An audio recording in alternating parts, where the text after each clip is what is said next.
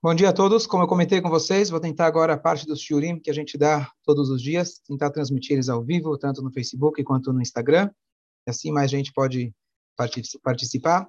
E o tema de hoje, a gente está na véspera do Yom Kippur. Nós temos uma paraxá muito curta, então eu escolhi falar hoje sobre, principalmente sobre Yom Kippur, mas só para não deixar batido, para não, Hazve Shalom, pular uma das parshiot importantes da Torá. A gente está na antepenúltima paraxá da Torá, e esse Shabat é um Shabat super especial, que é o Shabat que se chama Shabat Shuvah ou Shabat Chuva. Minha filha ontem à noite, quando viu a chuva, ela falou, tá vendo? É Shabat Shuvah e por isso já começou a chover. Então, chuva é sinal de brachá, mas chuva em hebraico significa voltar. O início da Haftarah dessa semana começa com as palavras Chuva Israel, voltem, povo de Israel, que esse é o Shabat aonde a gente celebra literalmente o nome do Shabat. Eu não sei se algum dia vocês pensaram nisso, mas Shabat tem as mesmas letras da, da palavra Tashev, invertido, que significa voltem. Shabat significa a gente voltar para a nossa essência, a gente voltar para a nossa alma, a gente descansa nos afazeres do dia a dia, a gente volta para quem realmente somos. Então, nesse Shabat, o tema principal é Teshuvah. Só para vocês terem uma ideia, o meu sogro, número dois, meu sogro da Austrália, ele, é, uma vez ele foi para os Estados Unidos, ele, ele foi, na verdade, passar o Rosh Hashanah no Brooklyn, com o Rebbe, nos Estados Unidos, e ele precisava voltar para a Austrália. E o voo dele atrasou, cancelou e etc. E ele acabou perdendo e não conseguiu chegar a tempo desse Shabat agora na Austrália. O que acontece? O Shabat tem dois Shabatot no ano que o discurso do Rabino é super importante. É o Shabat antes de Pesach, Shabbat Agadol, e o, e o Shabbat entre Rosh Hashanah e Yom Kippur, que é uma tradição já antiga que o rabino tem que dar um discurso que vai incentivar as pessoas a fazerem chuvá, etc. E ele então entrou com um processo contra a, a companhia aérea, e ele mostrou para eles no Código de Leis Judaico, lá que está escrito que o rabino da comunidade ele deve dar um discurso importante, e mostrou para eles preto no branco e com isso ele conseguiu ganhar o caso, ele conseguiu, né, pelo menos algum tipo de compensação por Shabat que ele não esteve, que ele deveria estar de volta com a sua comunidade, e ele perdeu esse Shabat, que é o discurso, o famoso discurso do Shabat Shuvah. Na época ele não estava ainda na Austrália, ele estava na Inglaterra, ele ficou preso, na verdade, não conseguiu voltar dos Estados Unidos para a Inglaterra. Então, esse Shabat é um Shabat que o Rabino, justamente, ele deve falar sobre o tema de Shuvah. Essa paraxá que nós lemos é Parashat Vayiler, Estamos no último dia da vida de Moshe Rabbeinu. Uma das coisas que é mencionada, né, mencionado nessa paraxá é que Moshe Rabbeinu, ele escreve, ele conclui, na verdade, o livro da Torá, e ele entrega essa Torá para os Leviim. Mais uma coisa que está nessa paraxá, Moshe Rabbeinu fala, hoje eu tenho 120 anos, eu estou concluindo minha carreira, entre aspas, ele passa ela, ele passa o mastro para Yoshua, e ainda ele, ainda ele prevê que futuramente o povo vai se afastar de Hashem, mas Hashem ele esconde o seu rosto, mas a gente deve continuar firme com a Torá. Então, só vou concluir o tema da Paraxá com um pensamento, que muitas vezes a gente pensa que Hashem ele esconde a sua face. Hashem, às vezes, nos deixa numa sensação que a gente está desamparado. Mas justamente essa Paraxá conta para nós que Hashem está apenas se escondendo. Quem já brincou de esconde-esconde sabe que todo o intuito do jogo, toda a graça do jogo é que alguém vai te procurar. Que alguém, aquele que se esconde, está esperando que alguém vai procurar ele. Então, Hashem, entre aspas, ele finge, na verdade, que ele está escondido para que a gente busque ele. E isso justamente é o tema que a gente está agora, Dirshu Hashem Beimatzó, busquem Hashem quando ele é encontrado, isso se refere aos dez dias de Tchuvah. Então vamos agora já adiantar e falar um pouco sobre o tema de Yom Kippur. Yom Kippur, Kippur vem da palavra capará, expiação. Mas Kippur também tem um outro radical que explica um fenômeno incrível que só acontece no nosso povo. Kippur tem as mesmas letras da palavra kofer. Kofer significa alguém que nega hoje está na moda, negacionista, né? aqueles que negam situação atual. Então, o kofer é aquele que nega. E olha que interessante. O Yom Kippur no dia da expiação, nós temos, eventualmente, aqueles que se dizem kofrim, aqueles que se dizem negacionistas, negacionistas não acredito em Deus, não acredito na Torá, isso é invenção, para mim o Shabat é antigo, Kasher está desatualizado, e qualquer tipo de, eh, de argumento dessa forma, de repente aquele cara aparece na sinagoga. O Yom Kippur, ele consegue atrair até mesmo aquele que é kofer. E esse fenômeno só acontece conosco.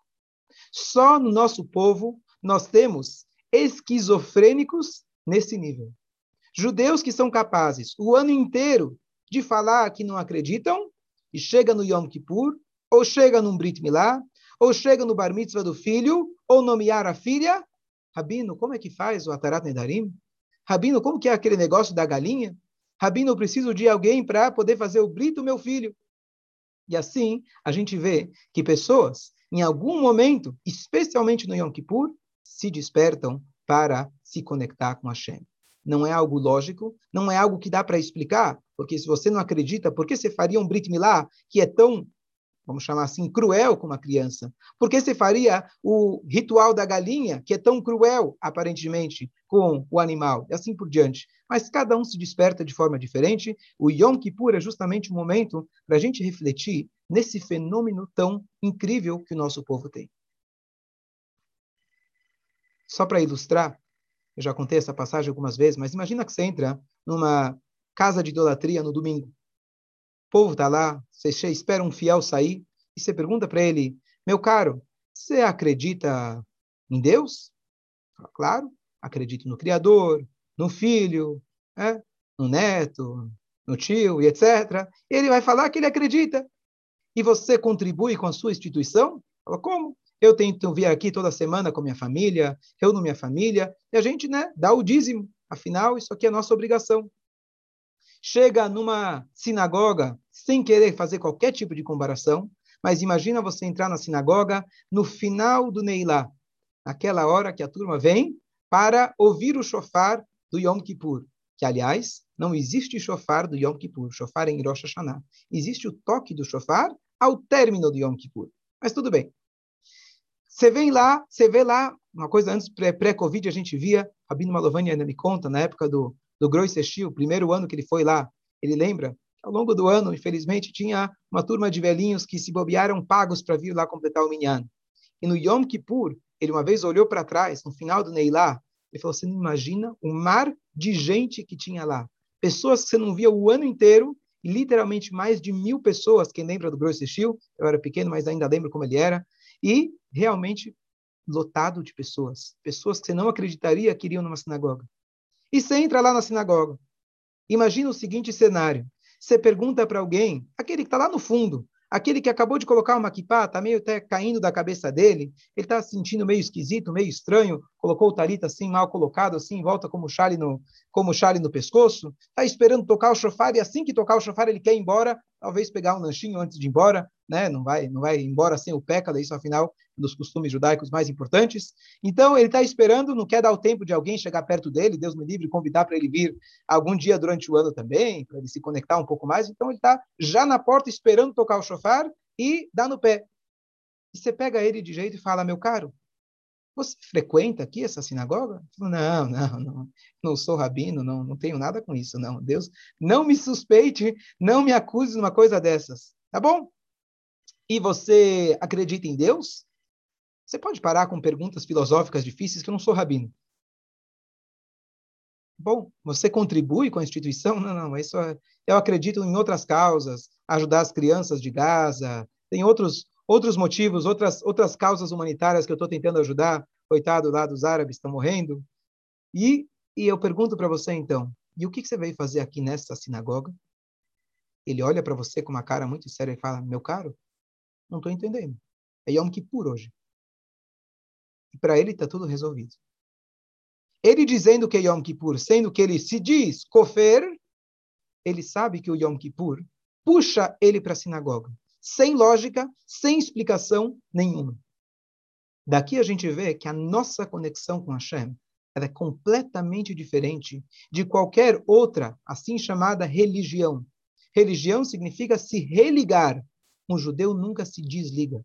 O judeu está conectado na essência e ele, por mais que ele não saiba explicar, tem algo que puxa ele e obriga ele a fazer coisas além do consciente dele. Com esse pensamento, a gente vai explicar uma coisa super curiosa. Olha que interessante. O que, que eu devo fazer no Yom Kippur para Deus me perdoar? Vocês vão dizer, bom, eu vou no Yom Kippur, eu jejuo, respeito todas as restrições, sapato de couro, não passar creme, não se lavar, não comer, não beber e assim por diante. Existe uma opinião no Talmud que diz que, independente se você bateu no coração no Yom Kippur ou não, a própria passagem do dia de Yom Kippur garante a sua techuvá. O dia passou, contanto que você não fez nada de errado, digamos assim, mas você ficou neutro no Yom Kippur, o próprio dia do Yom Kippur te perdoa. Agora eu te pergunto, como é possível que alguém, independente daquilo que ele fez o ano todo, o Talmud cogita, não fica assim a lei, a lei diz que não, a pessoa precisa fazer chuvá, mas como que o Talmud traz uma opinião que o próprio dia do Yom Kippur ele perdoa? Como pode simplesmente a passagem de um dia perdoar tudo aquilo que você fez de errado? Então vamos pegar o seguinte exemplo. Você quer contratar um funcionário para sua empresa. Você chama ele, analisa o currículo, faz toda a análise, o crivo e finalmente você escolheu um que parecia o mais adequado para aquela função. Você contrata ele, você fala amanhã de manhã, o seu trabalho começa às sete horas da manhã, eu te espero aqui. Sete, sete e cinco, sete e dez, sete e meia, oito e meia ele aparece com um olhar assim, com a cara de olhinho pequeno, cansado. O que aconteceu? Ah, isso é fácil de responder. É Covid, São Paulo, é trânsito. Ah, filha da secretária do vizinho do cachorro deu a luz. Tem muitos motivos para chegar tarde. Não, tá bom, vamos esperar ver o que você vai fazer hoje. Ele trabalha meio a meio. Você dá para ele, bom, talvez ele não estava estava ansioso, talvez ele não passou bem, vamos dar mais uma chance. Mais um dia, e aquilo se repete. Mais um dia, e aquilo se repete. Depois de um, dois, três dias, ou dependendo da tua paciência, você vai mandar embora. Por que com Hashem, todos os dias, a gente pode falhar, e chega um dia no ano e Deus fala, tá tudo certo. Não tem, não tem sentido. Toda a ideia de chuvar, olha, olha o que acontece. O ano inteiro a gente erra, sejamos honestos. A gente erra, de vez em quando, pelo menos. Chega um dia no ano, ou Rosh Hashanah Yom Kippur, três dias no ano, o que, que você faz? Olha, eu não estou mudando minhas atitudes. Eu chego e com palavras eu convenço Deus que está tudo certo. Em vez de eu falar para Deus, olha, eu faz um teste aí, bota uma semana, bota um mês e vê como que eu estou me comportando. Com atitudes, eu posso mudar o passado, as atitudes. Eu chego com palavras, apenas promessas, num momento que eu sei que é crucial, falo, Deus, eu prometo, esse ano ser melhor. Deus, desculpa por tudo aquilo que eu fiz. Com palavras eu consigo corrigir aquilo que eu fiz em ações? Aqueles atos que tiveram consequências, às vezes até a longo prazo, e às vezes irreversíveis. Qual que é o sentido da chuva? Eu chego, peço desculpa, e ainda mais, como eu falei, tem uma opinião do Talmud que diz Pediu desculpa ou não pediu desculpa, você está perdoado. E aqui vem a grande novidade do Yom Kippur. O Henry Kissinger, quando ele assumiu posto de secretário dos Estados Unidos, ele teve uma troca de, de cartas com a Golda Meir. E a Golda Meir mandou para ele uma carta dizendo: Olha que bom, agora temos um judeu ao nosso lado no maior, né, no maior império do mundo. E ele respondeu o seguinte: ele falou, primeiro, primeiro eu sou, primeiro eu sou americano. Em segundo lugar, ele fala, em segundo lugar, eu sou um secretário do Estado. Em terceiro lugar, eu sou um judeu. E a Golda Meir, com sua esperteza, com a sua brilhante resposta, ela diz: então a gente vai se dar muito bem. Porque aqui, em Israel, a gente lê da esquerda para a direita. Então, mesmo quando o judeu coloca o seu judaísmo como terceiro lugar, ele sabe que, no fundo, no fundo, a única coisa que faz parte da essência dele é o fato que ele é um Yehudi. Ele está conectado com Hashem. O que acontece? Às vezes a gente enxerga o judaísmo como um bom business, um bom negócio. Então, se eu fizer judaísmo, eu, para mim, o Shabat me traz, me agrega. Para mim, na sinagoga, me agrega. Né? Muita gente, a gente tinha uma época que a gente colocou aqui, pré-Covid, colocamos aqui um bolinho, café, nos dias de semana. Né? Então, imagina a pessoa chega do trabalho, ao invés de ir para casa, chegar estressado, ele passa na sinagoga, encontra os amigos, come um bolinho, já tá, não está com tanta fome assim, toma um café, reza um pouco, escuta uma palavra de inspiração, aí ele chega em casa. É outra coisa. Então é gostoso, é bom o judaísmo.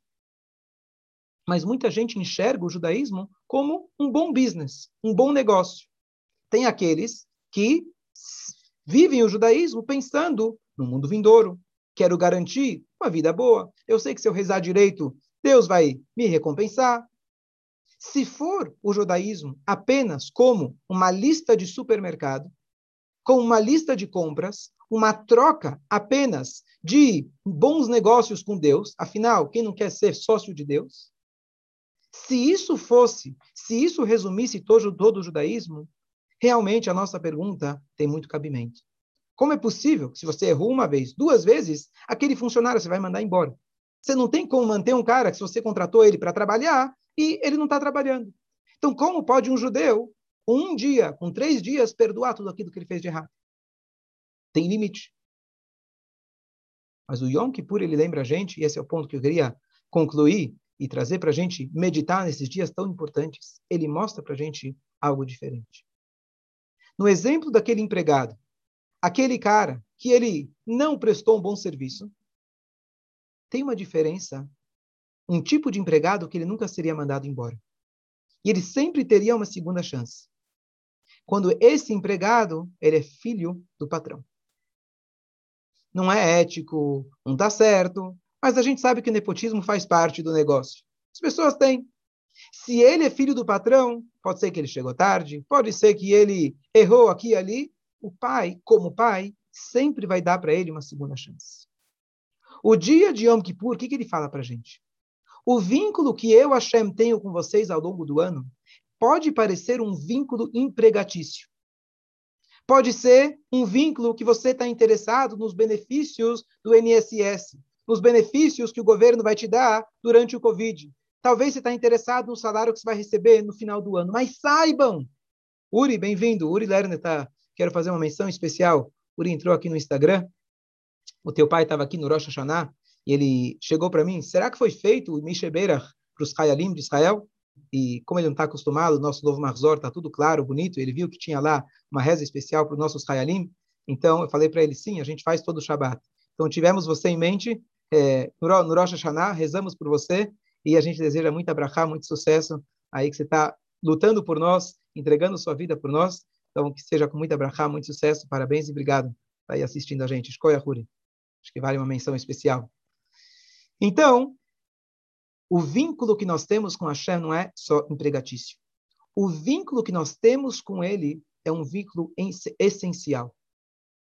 Ao longo do ano, nós podemos praticar, podemos nos comportar com uma parte mais superficial nossa. E eu quero, ao longo do ano, tentar dar o meu melhor, mas eu acabo errando. O Yom Kippur é o dia que aquele pai, no meio da empresa, quebrando todos os protocolos, ele vê o filho dele fazendo algo de bom, e ele, ao invés de falar, funcionário, você chegou atrasado, funcionário, ele chega e quebra os protocolos, vai lá, na frente de todo mundo, num pleno dia de trabalho, e ele vai lá e dá um beijo no filho, fala, meu querido filho, desculpa, estou quebrando os protocolos, não era para eu estar fazendo isso na empresa, não é bonito, não é legal, mas você é meu filho, hoje você me tocou. Por isso, dizem nossos sábios, que o próprio dia do Yom Kippur, ele perdoa. O que, significa perdão? Perdão não é apenas como você tem uma lista de afazeres, olha, eu tenho 613 mitzvot, que não são poucas, eu errei algumas, acertei algumas, tirei nota 5, tirei nota 10, não é isso. A prova que nós temos, a lista de mitzvot que nós temos todos os dias são para quê? Apenas para expressar, para manifestar quem nós somos. Quando um filho é pequeno, ele é bebê, os pais têm zero expectativa dele. Você, você espera que ele coma, beba, durma e faça as suas necessidades. Quando ele cresce, ele vira fala para o pai: Papai, eu já sou grande, eu já vou no banheiro sozinho. Você ainda quer que eu vou na escola? Você ainda quer que eu faça a lição de casa? Você não vai aceitar esse tipo de argumento. Você espera dele um comportamento um pouco mais adequado para a sua idade. Não que seu amor não seja incondicional, mas justamente por você ter um amor incondicional por ele, você quer que ele seja o melhor. O melhor filho, o melhor aluno, a melhor, o melhor ser humano. Então, o comportamento nosso não é a, não é a condição para nós estarmos conectados com Deus. Muita gente chega e fala: Olha, eu não sei se Deus aceitou minha chuva. Eu errei, eu errei, continuo errando, talvez vou continuar errando. Não sei se Deus me aceita. Esse pensamento é um pensamento completamente superficial. Porque o nosso vínculo com Deus é essencial. O comportamento é a maneira da gente expressar o nosso amor por Deus. Já que meu pai gosta de mim, eu vou tentar, tá pagando para mim tão caro a faculdade, a escola, vou tentar dar o meu melhor.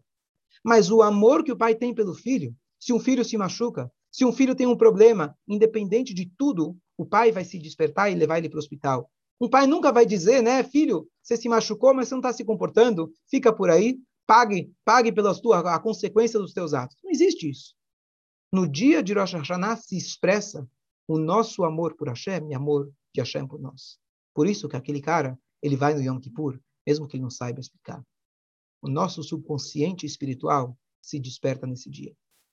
Por isso, a opinião do Talmud e a conclusão do Talmud ainda diz o seguinte: através da conexão, através da, da, da, da confissão que a gente faz no Yom Kippur, o Yom Kippur nos perdoa. Não é a confissão que te perdoa.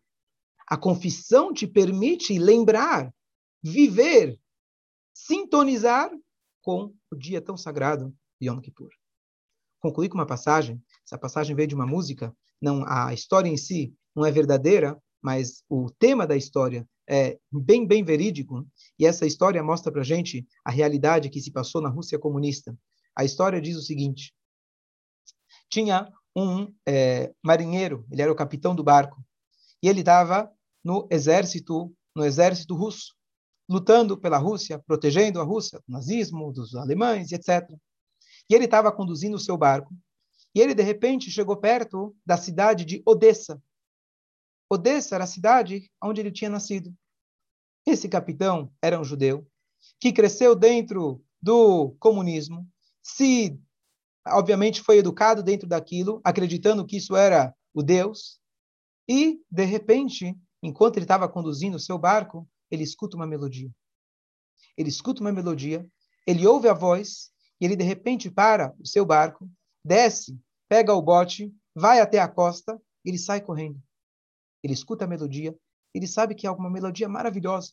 Ele vai correndo, vai correndo, ele escuta alguma coisa, parecia alguma coisa que lembrava a infância dele. E quando ele se aproxima, ele vê que a voz, a música parou.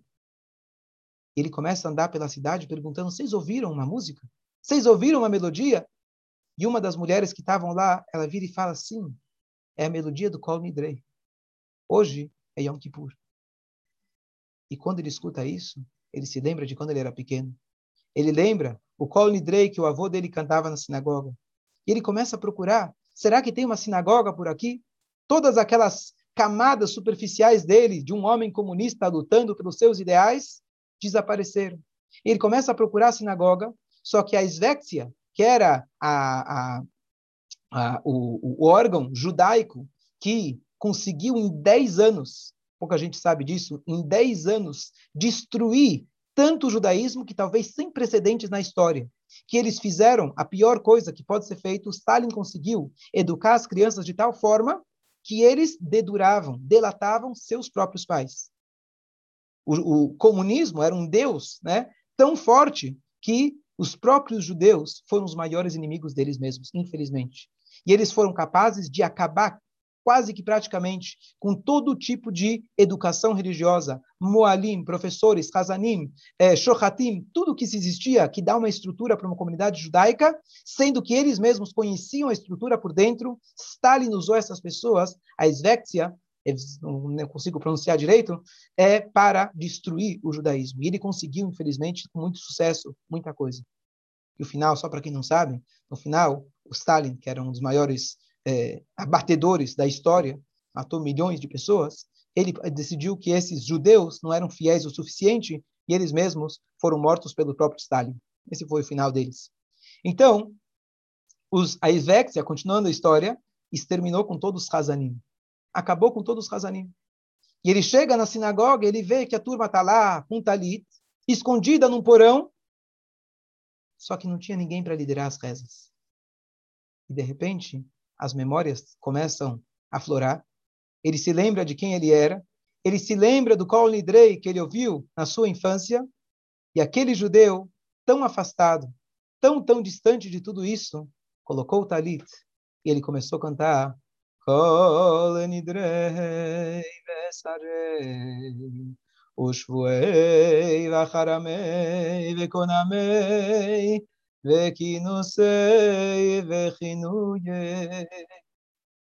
E aquela voz doce, pura, como aquele judeu, puro, como aquela criança que a gente falou, pode ser um filho que se afastou, colocou roupas estranhas, esqueceu a língua do pai, mas ele continua sendo um príncipe. Que a gente possa se conectar nesses dias, lembrar quem nós somos e não deixar apenas isso no sentimento, mas aproveitar esses momentos para mudar um pouco as nossas atitudes, tomar boas decisões. Seja, como eu falei agora há pouco, a minha uma das decisões foi projetar os vídeos diários, os shiurim diários para mais gente poder estudar. Baruch Hashem tem bastante gente aqui acompanhando ao vivo. E cada um decidir fazer mais um shiur de Torá, mais um pouco de tzedakah, um pouco mais de reza, colocar tefilina, acender as velas, tem 613 mitzvot para a gente escolher uma por vez, mas a gente cada dia aumentar um pouco mais. Então, que essa inspiração de Yom Kippur possa realmente permitir que a gente perceba que aquele kofer, que aquele que é o herege, aparentemente, no fundo, no fundo, kofer significa Kippur. Ele está procurando uma expiação ele está procurando aquela música perdida, ele está correndo pela cidade e ele acha que talvez é a internet que vai resolver, é uma, uma outra viagem que vai resolver, é mais uma mais um restaurante, uma comida gostosa que vai resolver. E a busca do judeu nômade não para ele continua buscando e buscando, ele acha, ele tem uma voz perdida, ele está procurando e procurando. Por isso a gente nunca está satisfeito, por isso um judeu nunca está cômodo, por isso um judeu ele está sempre mudando de país, inventando coisas novas. Ele está em busca do Kol Nidrei. E Yom Kippur daí, ele lembra a gente, você não precisa buscar longe, porque o Yom Kippur está dentro de você. Você pode parecer um kofer, mas você, no fundo, você quer um Kippur. Shabbat Shalom a todos, que a gente tenha, se Deus quiser, só alegrias. Tem uma pergunta. Rabino Chicoia. Tem uma pergunta. Estava esperando. Pode falar.